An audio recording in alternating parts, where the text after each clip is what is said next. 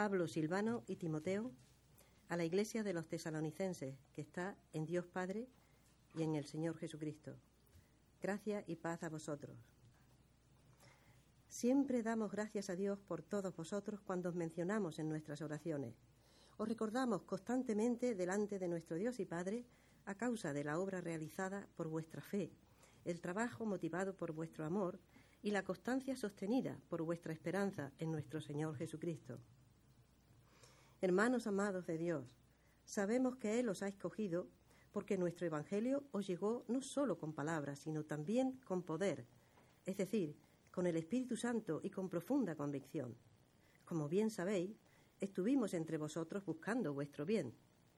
Vosotros os hicisteis imitadores nuestros y del Señor, cuando, a pesar de mucho sufrimiento, recibisteis el mensaje con la alegría que infunde el Espíritu Santo. De esta manera os constituisteis en ejemplo para todos los creyentes de Macedonia y de Acaya. Partiendo de vosotros, el mensaje del Señor se ha proclamado no solo en Macedonia y en Acaya, sino en todo lugar. A tal punto se ha divulgado vuestra fe en Dios que ya no es necesario que nosotros digamos nada. Ellos mismos hablan de lo bien que vosotros nos recibisteis y de cómo os convertisteis a Dios, dejando los ídolos para servir al Dios vivo y verdadero y esperar del cielo a Jesús, su Hijo, a quien resucitó, que nos libra del castigo venidero. Esta semana tuve una conversación con un amigo, fue precioso. Estuvimos charlando dos horas, dos horas, dos horas y media, y vieron esos momentos que uno dice, esto es, esto es la, verdadera amistad y la, relación profunda con alguien, si, si uno puede llegar a la, cresta de la ola, pues nada, esto, esto fue un momento así. Hablamos cosas muy profundas, fue muy lindo, abrimos nuestro corazón, compartimos varias cosas. Eh, y fundamentalmente hablamos de, Dios y hablamos muchísimo acerca del Evangelio. Y, en ese diálogo que tuvimos, eh, se me ocurrió hacer una pregunta a él. Y, la verdad que fue una pregunta bastante profunda. Y quisiera hacérsela a ustedes y decirles qué fue lo que él me respondió. Eh, la, la pregunta que le hice a mi amigo fue esta. ¿Qué es lo que hace la diferencia entre un no cristiano, un cristiano mediocre y un cristiano maduro? E, es decir, muchas veces estas tres personas escuchan el mismo mensaje, ¿no? Como la parábola del sembrador. O sea, las tres escuchan el mismo mensaje, las tres escuchan la misma Biblia, las tres escuchan el mismo Evangelio. Sin embargo, en las tres hay una respuesta diametralmente diferente. ¿Qué es lo que hace la diferencia? O, mejor dicho, ¿qué es lo que, si tuviéramos que pensar en el factor humano, además del factor divino, ¿qué, es lo que hay en una persona que no hay en las otras tres, que, hace que alguien cambie y el otro no, siga igual? Y, la verdad que me encantó la respuesta que él dio, porque estoy 100% de acuerdo. Él dijo, lo que hace la diferencia es la admiración. Los tres escuchan exactamente lo mismo. Uno escucha y le pasa por arriba. Otro escucha, ve y apenas le impacta. Otro escucha, ve, percibe y se siente total y completamente sacudido y admirado por lo que ve. De hecho, él utilizó esta frase, dijo, es como cuando uno va en la ruta caminando de noche y de repente viene un camión con un acoplado y te pone las luces de frente delante de los ojos, te, te sacude. Esto fue exactamente lo mismo que pasó en la iglesia en, Tesalónica. Eh, el pasaje comienza, texto comienza diciendo, nosotros, cuando les predicamos el Evangelio, y ustedes lo recibieron, no llegó solamente como palabras nada más, sino que produjo algo que los deslumbró, vino con poder eh, y en el Espíritu Santo. Se prendieron las luces de golpe. No fueron simplemente palabras que cayeron, fueron deslumbrados, diría mi amigo. Eh, hay una frase, un versículo, mejor dicho, que confirma lo que dice mi amigo para que vean que no es una idea de él simplemente, sino que es algo tremendamente bíblico. Me encanta este pasaje, dice así.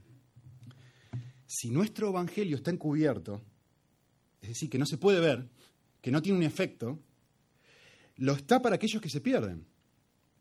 ¿Por qué? Porque el Dios de este mundo, decís Satanás, miren esto, ha cegado la mente, no, no pueden ver, ha cegado la mente de los incrédulos para que no vean la luz del glorioso Evangelio de Cristo, el cual es la imagen de Dios. John Piper dice acerca de este pasaje, me encanta, dice esto, muy profundo, ¿eh? escuchen. La manera en que Satanás impide que las personas vean la luz del Evangelio no es impidiendo la predicación del Evangelio, noten esto, sino evitando la percepción espiritual. Se escuchan las palabras del Evangelio, se entienden los hechos del Evangelio, pero no llega a ser luz. ¿Qué significa esto? Significa que las personas cegadas toman en consideración los hechos del Evangelio. Y miren esto, pero no ven ninguna belleza espiritual que los cautive, ni tesoro, ni nada que merezca ser apreciado de manera suprema. En otras palabras, es posible ver algo sin admirarse de algo. A ver, yo, esta es una de mis falencias, yo voy a un museo y, sinceramente tengo que decirles, no valoro la pintura, ¿no? no es algo que me genera nada. Estoy delante de una pintura y soy capaz de ver la pintura como la ve cualquier otra persona. Puedo ver los colores, no soy daltónico, puedo ver los contornos, a pesar de que tengo anteojos, de, cerca veo bien. Eh, puedo ver los detalles de la pintura, puedo ver el dibujo, puedo ver absolutamente todo. Pero hay una cosa que no puedo ver. No puedo ver la belleza de la pintura. No puedo ver lo precioso, lo valioso que esa pintura es. El, el, que valora el arte ve exactamente lo mismo que veo yo. La diferencia es yo no lo disfruto, no me asombro. Él sí. Eh, hay una cita muy famosa de un teólogo medio viejo que es eh, muy, muy aplicable a lo que estoy tratando de decir, que se las quiero leer, es un poquitito larga, pero merece la pena. Piensen esto. Dice así. Eh,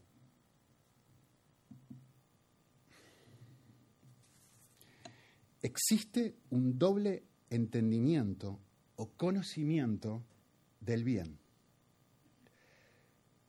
del que Dios ha, hecho capaz a la mente humana. Lo digo de vuelta.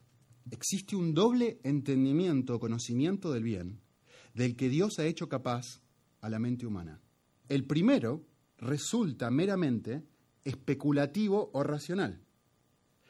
El otro consiste en sensaciones del corazón.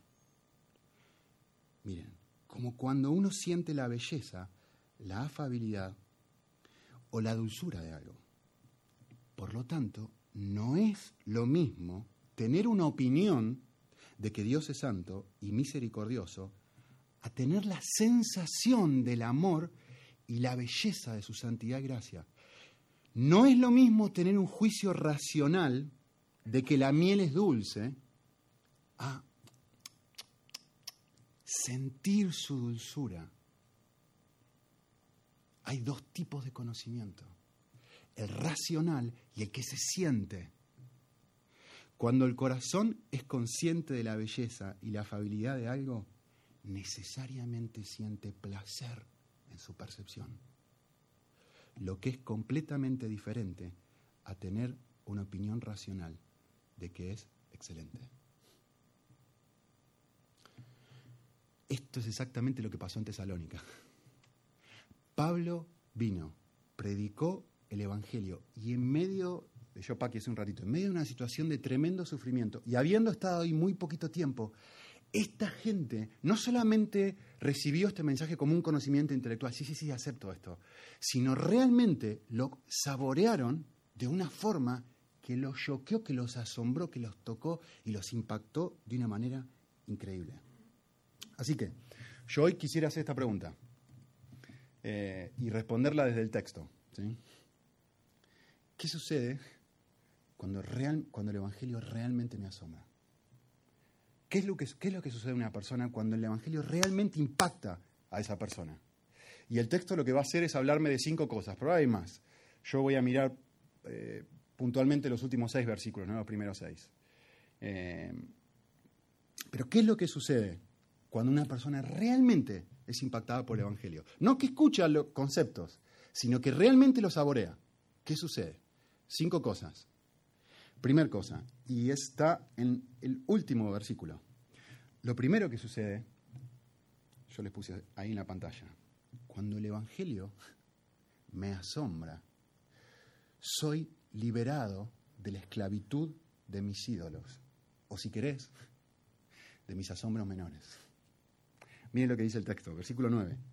Porque ellos mismos nos cuentan acerca de nosotros, de la acogida que tuvimos de parte de vosotros, y miren aquí, y de cómo os convertisteis de los ídolos a Dios para servir al Dios vivo y verdadero. Es decir, cuando realmente me asombra, de repente dice el texto, Pablo dice, esto es lo que ustedes experimentaron. Se convirtieron de los ídolos a Dios. Eh, hay muchas definiciones de lo que es un ídolo y, no necesariamente la que voy a poner ahora es la mejor. Eh, pero quisiera decirles esto. Un, ídolo es aquello alrededor de lo cual gira mi vida. Eh, casi podríamos decir es un astro. El otro día estábamos con la, la familia en casa y, estábamos almorzando, o no estábamos terminando de almorzar, habíamos comido o algo. Y mi niña, Micaela, de seis años, dice, papá, aprendí algo re lindo. Y, le digo, ¿qué? ¿Qué aprendiste? Aprendí que el sol sale todos los días y se pone todos los días y que da la vuelta alrededor de la Tierra. Y yo pensando para adentro, digo, ¿y ahora cómo hago para eh, explicarle astronomía? ¿no? Es imposible hacer esto con una nena de seis años. Entonces me dice, sí, el sol gira alrededor de la Tierra, el sol gira alrededor de la Tierra. Entonces, Ani, eh, casi que me agarra, o sea, Miquita casi que me agarra y me, hace girar a mí alrededor de ella, ¿no?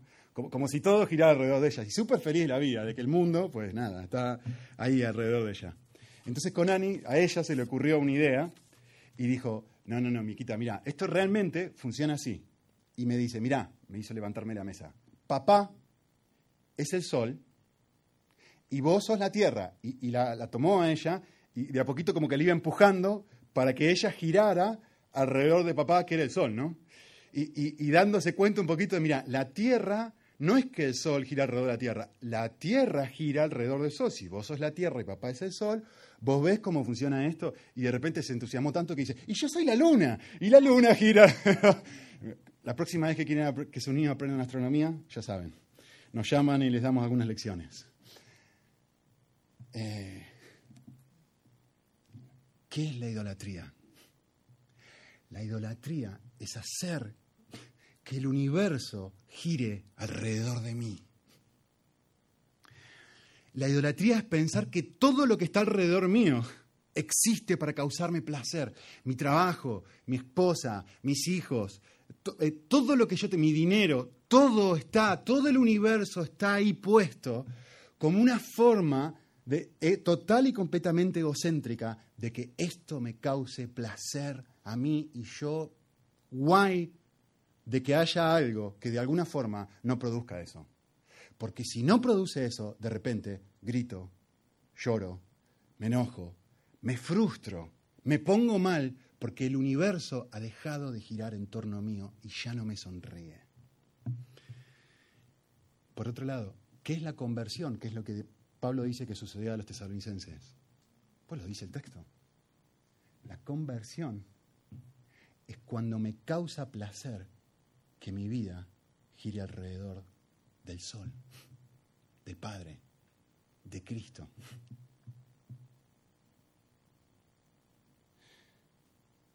Cuando algo me asombra lo suficiente, cuando veo la luz de lo precioso que es Cristo, de repente me doy cuenta, para, para, para, para, para, La, la vida no funciona en donde Dios gira y el mundo gira alrededor de mí. No, no, no, tengo que cambiar esta manera de pensar.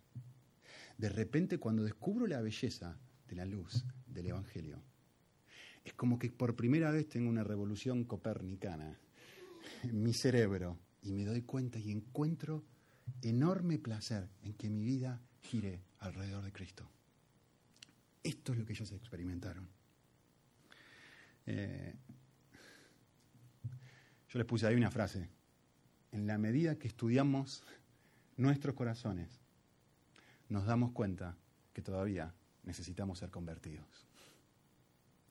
Cuando uno mira a su propio corazón, y no estoy diciendo que necesitamos ser justificados otra vez, ¿no? No en el sentido que necesitamos recibir a Cristo nuevo.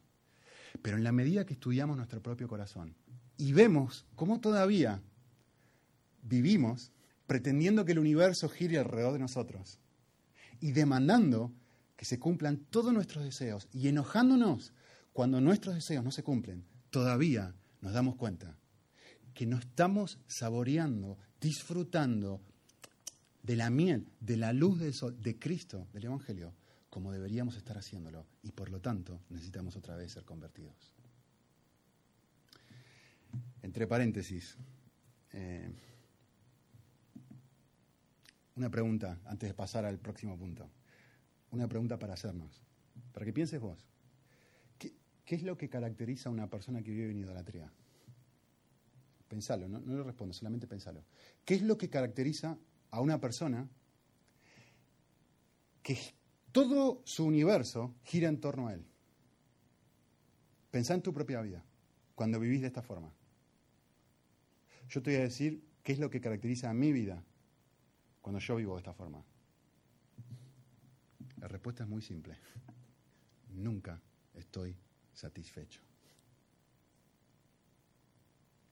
Obtenga lo que quería obtener o no obtenga lo que quería obtener, nunca estoy satisfecho.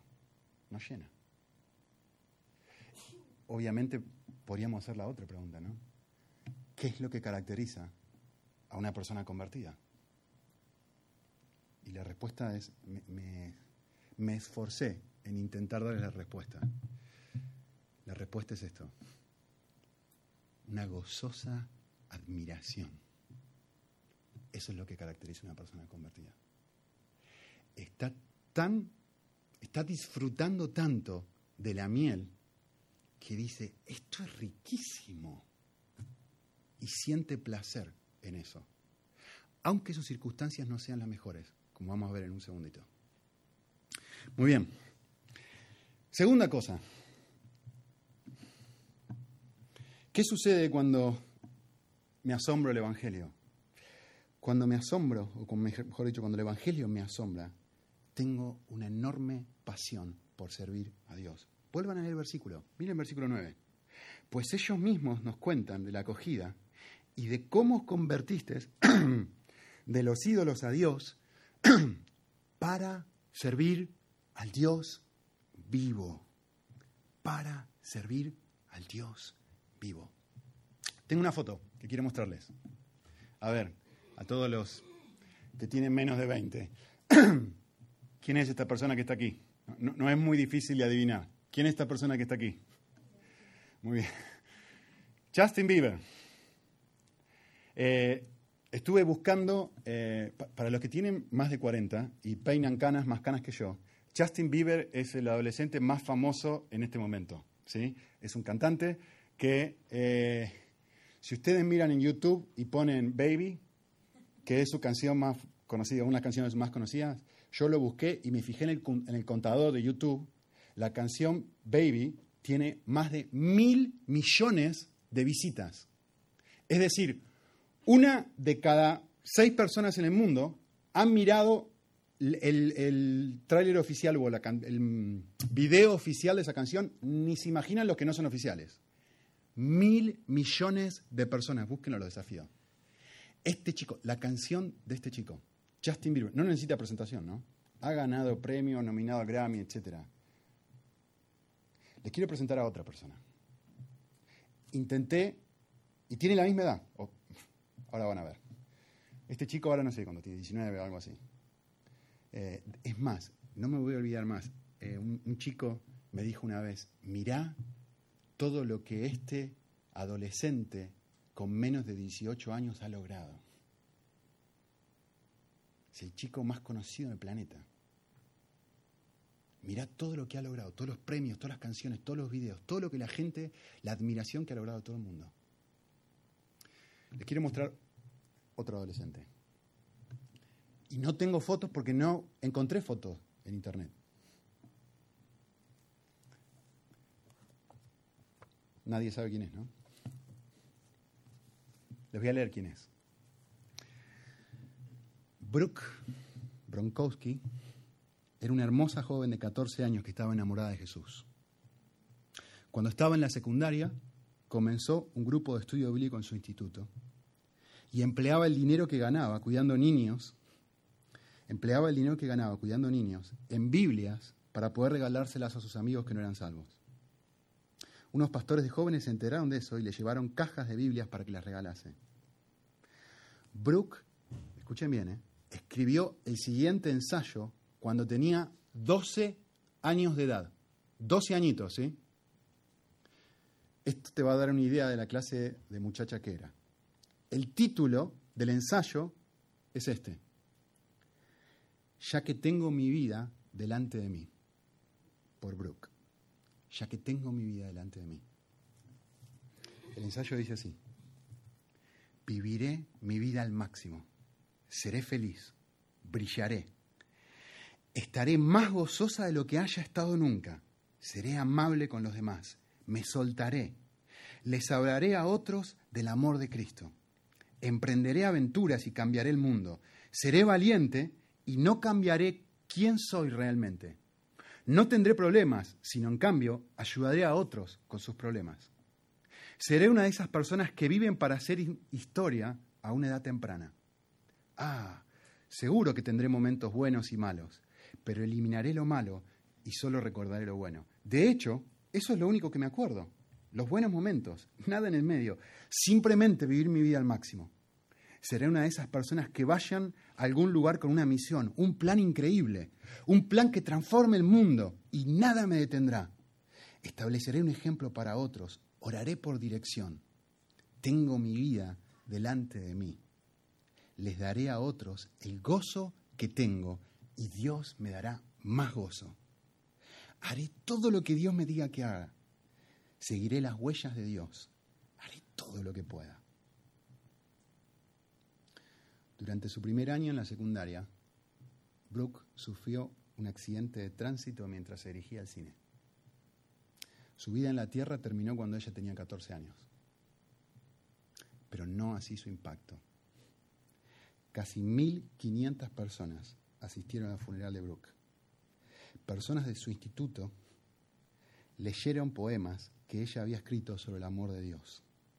Todos hablaron de su ejemplo y de su gozo. Yo, el pastor que está escribiendo este libro, compartí el Evangelio e invité a quienes quisieran conocer a Jesús, pasar y entregar su vida a Él. Debió haber al menos 200 alumnos arrodillados en el frente de la iglesia, orando para recibir salvación. Los adecanes regalaron una Biblia a cada uno de ellos. Eran Biblias que Brooke había guardado en el garage, en su garage, esperando regalarlas a todos sus amigos no salvos. En un día, Brooke guió más personas a los pies del Señor que la mayoría guiarán toda su vida. En sus breves 14 años en la tierra, Brooke fue fiel a su amor a Cristo. Su corta vida no fue desperdiciada. Las palabras de su ensayo parecen proféticas. Seré una de esas personas que viven para hacer historia a una edad temprana.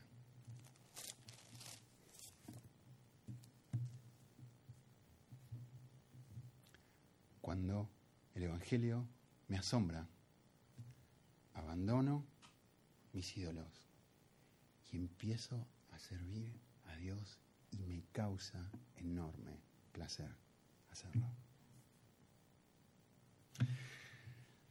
Tres. Sigue el texto. Y dice, porque ellos mismos nos cuentan de cómo se convirtieron de los ídolos para servir al Dios vivo. Y noten lo que dice el versículo 10. Y de cómo esperan de los cielos a su Hijo, el cual resucitó entre los muertos, es decir, a Jesús, que nos libra de la ira venidera. Cuando el Evangelio me asombra, vivo el presente con, escuchen bien, ¿eh?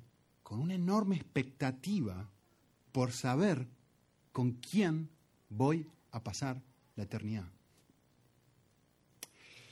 Déjame hacerte una pregunta para pensar. ¿Sería feliz en el cielo si Cristo no estuviera allí? Pensalo bien, pensalo un segundito. El texto dice, lo que le llena de, de, alegría a ustedes es la esperanza de estar esperando a Cristo otra vez. Esto es lo que te está llenando de asombro, de alegría, de impacto, lo que te permite estar tremendamente feliz. Así que te pregunto esto. Es más, si pudieras alcanzar el cielo, o un cielo, mejor dicho, libre de enfermedades, junto con todos los amigos que tuviste en la tierra, con toda la comida que siempre te ha gustado, ¿sí? Queso, aceituna, cerveza, eh, asado, carne, todo lo que siempre te ha gustado. Las actividades de esparcimiento que siempre disfrutaste, ¿sí? La Liga, BBVA, la Champions, todo, ¿sí? Todas las bellezas naturales que has visto en tu vida, el arte, la eh, Sierra Nevada, ¿sí? Eh, Roma, lo que quieras, toda la cosa más preciosa del mundo, y todos los placeres físicos que has experimentado, sin conflictos entre los seres humanos, sin desastres naturales, sin terremotos, sin lágrimas, sin absolutamente nada. Déjame hacerte esta pregunta. ¿Te sentirías satisfecho con el cielo si Cristo no estuviera allí?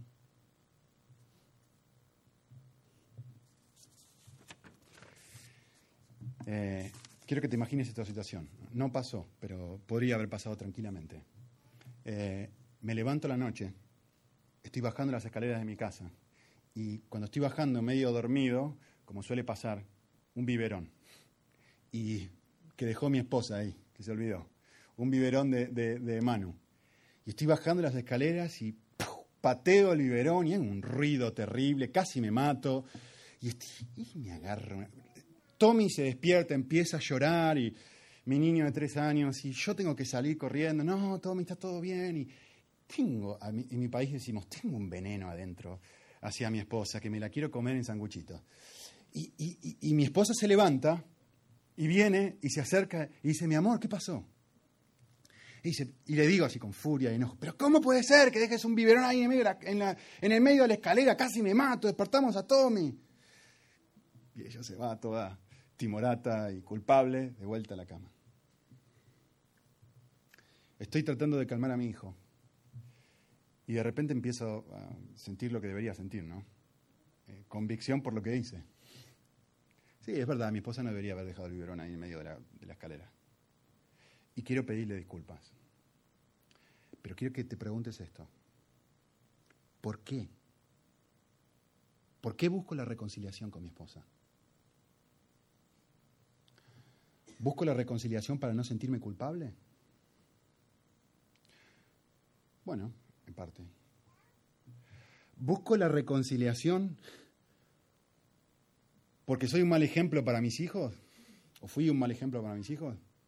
¿Por qué debería pedirle perdón? Voy a pedirle perdón porque mis vecinos que están bien pegaditos escuchan que soy un gritón y qué mal testimonio que di.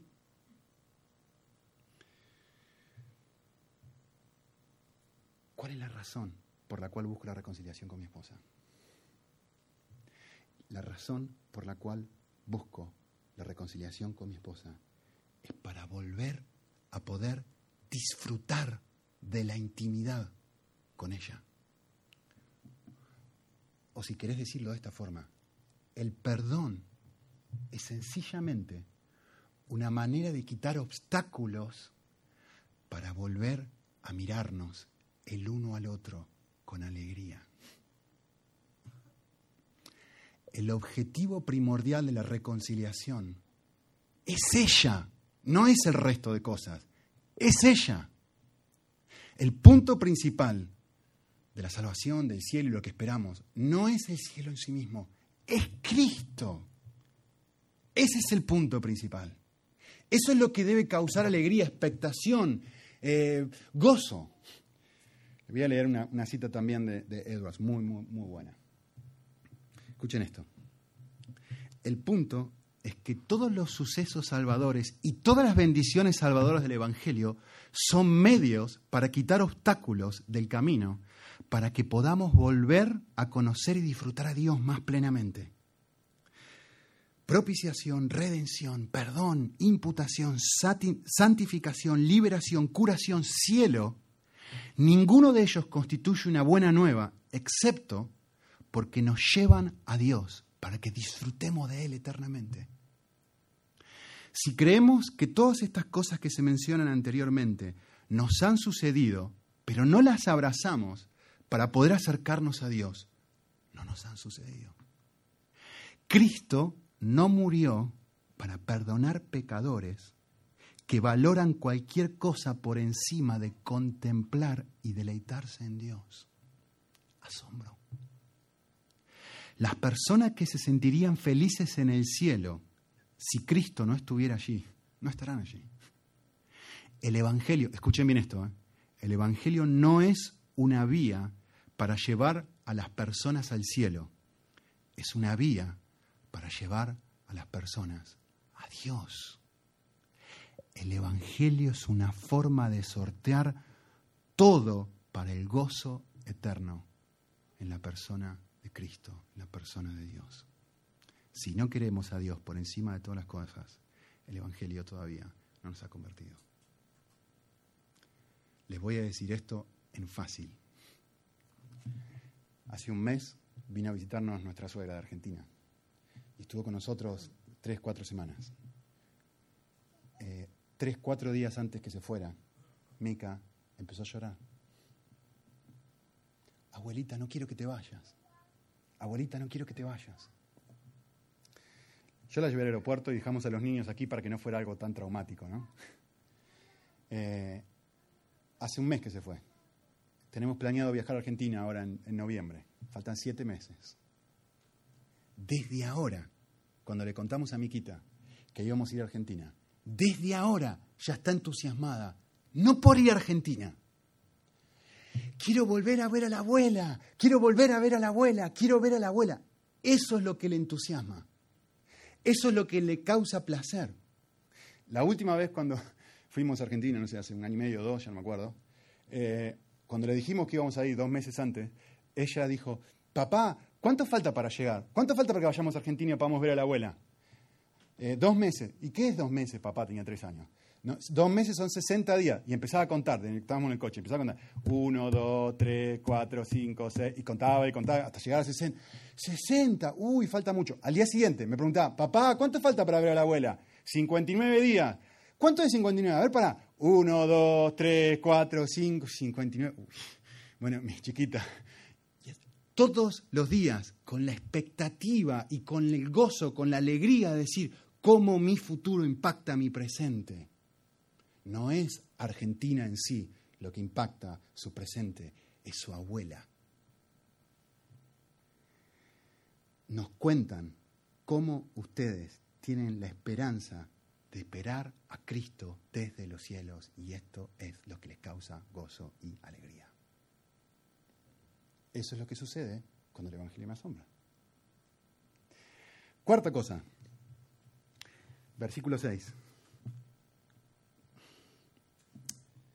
Cuando el Evangelio me asombra, es posible tener gozo en medio de mucha tribulación. Fíjense lo que dice el versículo 6.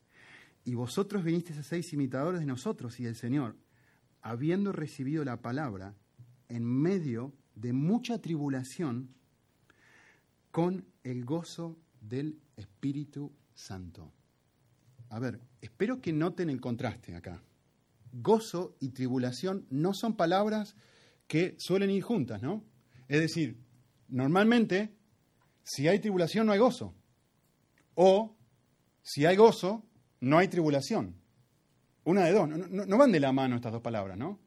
El sufrimiento y el gozo no, son buenos amigos. Como el agua y el aceite. Eh, pero esto no es lo que sucede en Tesalónica. No es lo que Pablo dice que está sucediendo acá. Y uno tiene que hacerse la pregunta, ¿y por qué? ¿Por qué a ellos? ¿Por qué pueden ir de la mano estos dos conceptos que son tan antagónicos? ¿Cómo es posible? Bueno, la respuesta está en el texto. ¿eh? Está ahí. Pablo lo dice claramente. El texto dice que no es cualquier tipo de gozo. Si ustedes miran el final del versículo 6, dice, es el gozo del Espíritu Santo. En otras palabras, el gozo es el compañero inseparable de la persona que está llena del Espíritu Santo. Es algo que Él da. No es algo que depende de cómo las cosas están afuera. No es algo que depende de cómo yo me sienta. Es un regalo de la persona que se siente asombrada y admirada. Déjenme darles un ejemplo conocido. Eh, esto es históricamente un poquito antes de Tesalonicenses. Es la ciudad anterior a la que Pablo y Silas visitaron, justo antes de llegar aquí a Tesalónica. Eh, el texto dice en, Hechos 16, entonces la multitud se, se amotinó contra Pablo y Silas y los magistrados mandaron a que les arrancaran la ropa y los azotaran. Sufrimiento. Después de darles, noten el detalle, no un par de toques, sino muchos golpes, los echaron en la cárcel y le ordenaron al carcelero que los custodiara con la mayor seguridad. Al recibir tal orden, este los metió en el calabozo interior, en el peor, y les sujetó los pies en el cepo, situación tremendamente incómoda y dolorosa. Sin embargo, miren el contraste, ¿eh? miren cómo van de la mano. A eso de la medianoche, Pablo y Silas se pusieron a orar y cantar himnos a Dios. Pablo y Silas cantan después de que los azotan. ¿Por qué? ¿Qué son? ¿Dos personas especiales? Son diferentes ellos. Ellos y la tesalonicenses son diferentes al resto. No, son dos personas que están llenas del Espíritu de Dios. Eh, si ustedes conocen la historia, no necesito seguir leyendo, ¿sí?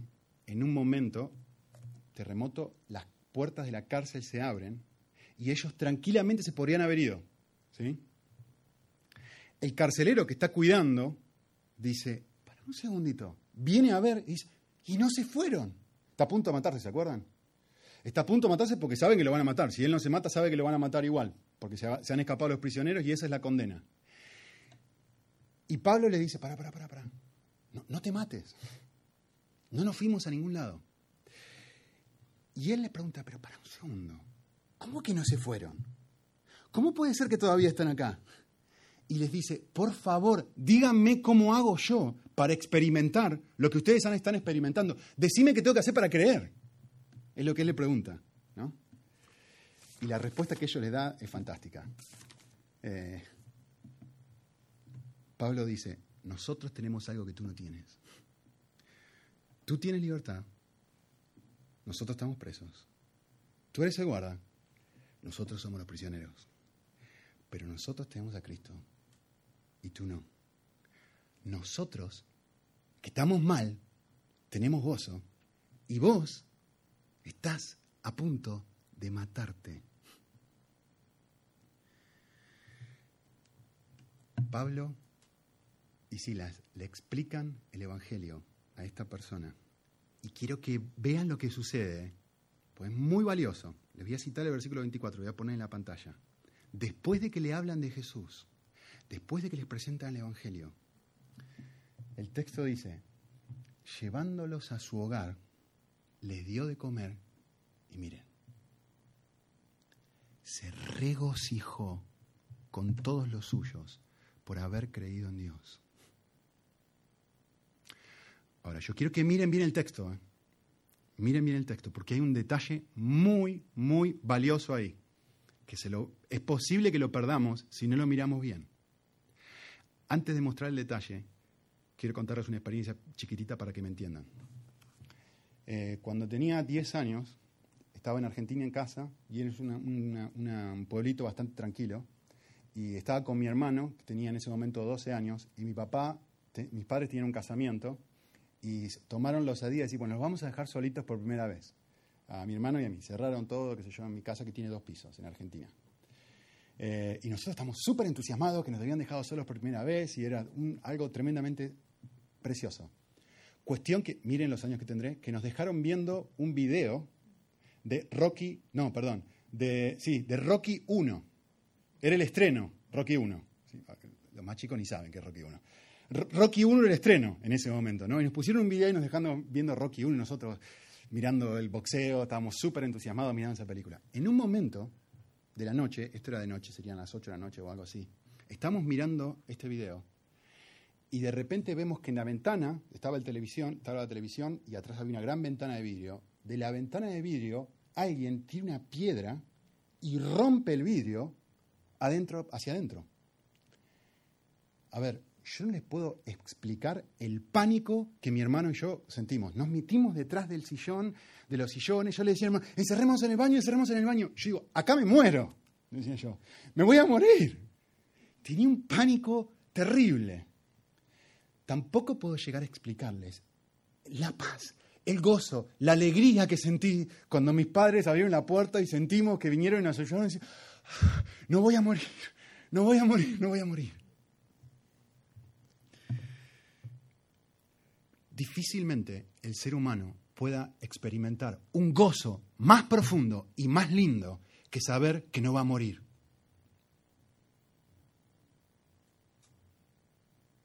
Lean, lean.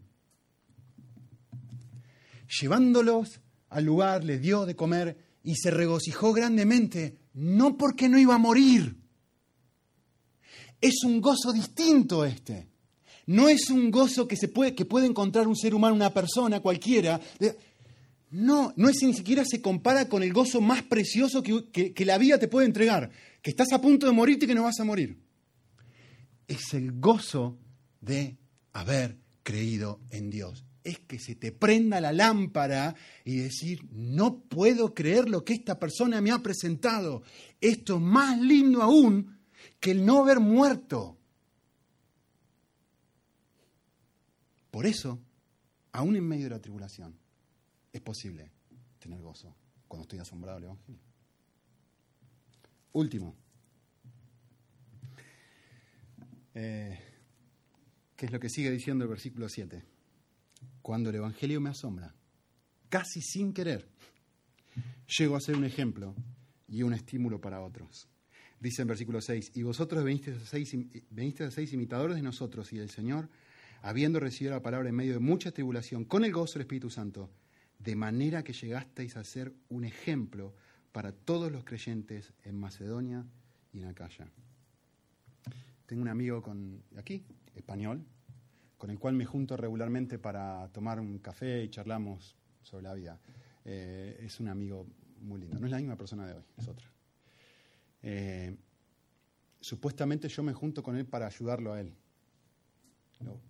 él es el líder de una iglesia y viene conmigo y se junta y tiene preguntas y yo le ayudo y le aconsejo y lo que sea.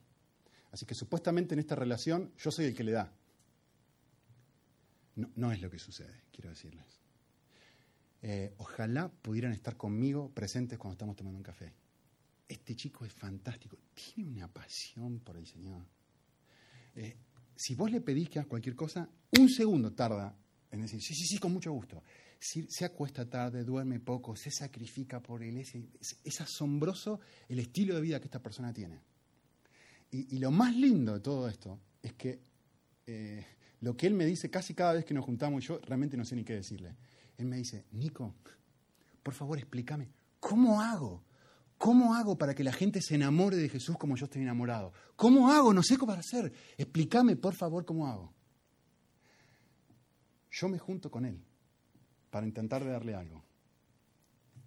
Y yo lo miro a él y veo el asombro que él tiene de Cristo.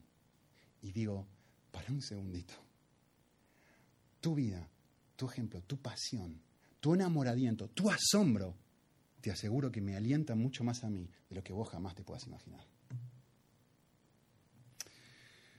Eh, probablemente vos te estás preguntando ahora dentro tuyo y decís, pero fantástico, Nico, esto, todo esto es muy lindo, pero yo no me siento así. De hecho, si vos me hicieras la pregunta, eh, si me siento no cristiano, mediocre o, cristiano maduro, probablemente lo que mejor me describiría sería mediocre. ¿Y qué hago? Eh, ¿Qué hago cuando el Evangelio dejó de asombrarme? ¿Qué hago? Quisiera intentar, lo último que quiero hacer, es intentar recordarte algo acerca de Cristo. Quisiera intentar reasombrarte, leyéndote algo muy lindo. Así que sentate y disfruta. Dice así, la gloria de Cristo, cuando Él se aparece entre nosotros, escuchen bien, ¿eh? no consiste en uno u otro atributo, ni en una u otra acción, sino lo que Jonathan Edwards llamó, escuchen esto, una conjunción admirable de diversas excelencias. Una conjunción admirable de diversas excelencias. En un sermón titulado La excelencia de Cristo, Edwards hace suyo el texto de Apocalipsis 6, donde se compara a Cristo con un león y un cordero. En su tesis planteaba que la, la gloria única de Cristo consistía en que justamente esas excelencias, el ser león y el ser cordero, se unían en él, en una conjunción admirable de excelencias. Tales excelencias son tan diversas que nos hubieran parecido completamente incompatibles en una misma persona. Escuchen y admírense. Lo admiramos a Cristo por su gloria, pero aún más lo admiramos porque su gloria está mezclada con humildad. Lo admiramos por su trascendencia, pero aún más porque su trascendencia va acompañada de condescendencia. Lo admiramos por su justicia, intransigente, pero aún más porque la misericordia la atenúa. Lo admiramos por su majestuosidad, pero aún más porque es una majestuosidad en mansedumbre. Lo admiramos por su igualdad con Dios, pero aún más porque, a pesar de ser igual a Dios, muestra por Dios una profunda reverencia.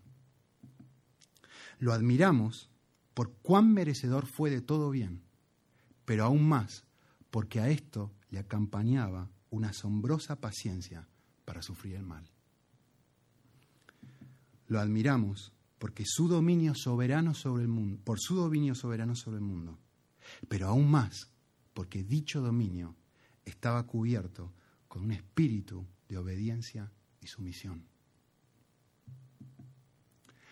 Amamos la manera en que dejó perplejos con su sabiduría a los orgullosos escribas. Y lo amamos aún más, porque podía ser tan sencillo como para que le agradecieran los niños y pasara tiempo con ellos. Y este es el más lindo. Y lo admiramos, porque podía aquietar la tormenta, pero aún más, porque rehusó hacer uso de dicho poder para librarse de la cruz.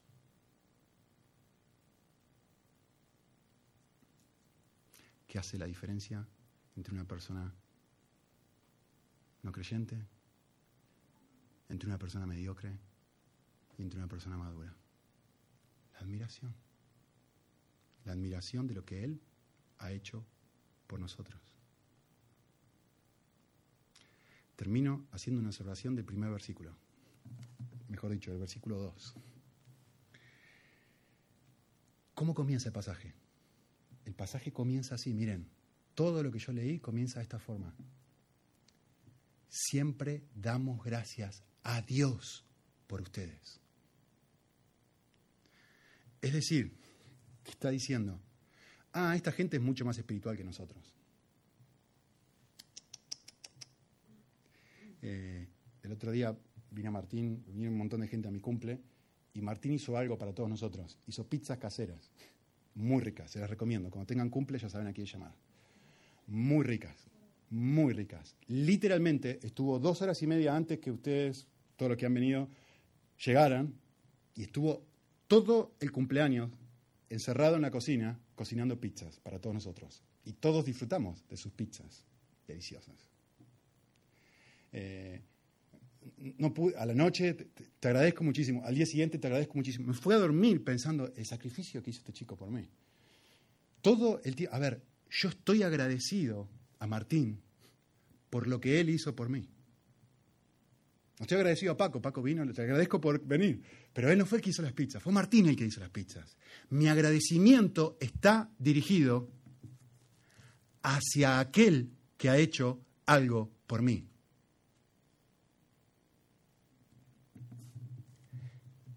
El texto comienza diciendo, damos gracias a Dios por ustedes. Es decir, el agradecimiento de Pablo implica que fue Dios quien hizo todo lo que yo acabo de escribir en estos tesalonicenses. Por lo tanto, si Dios cambió a los tesalonicenses, también me puede cambiar a mí. Vamos a orar un minutito.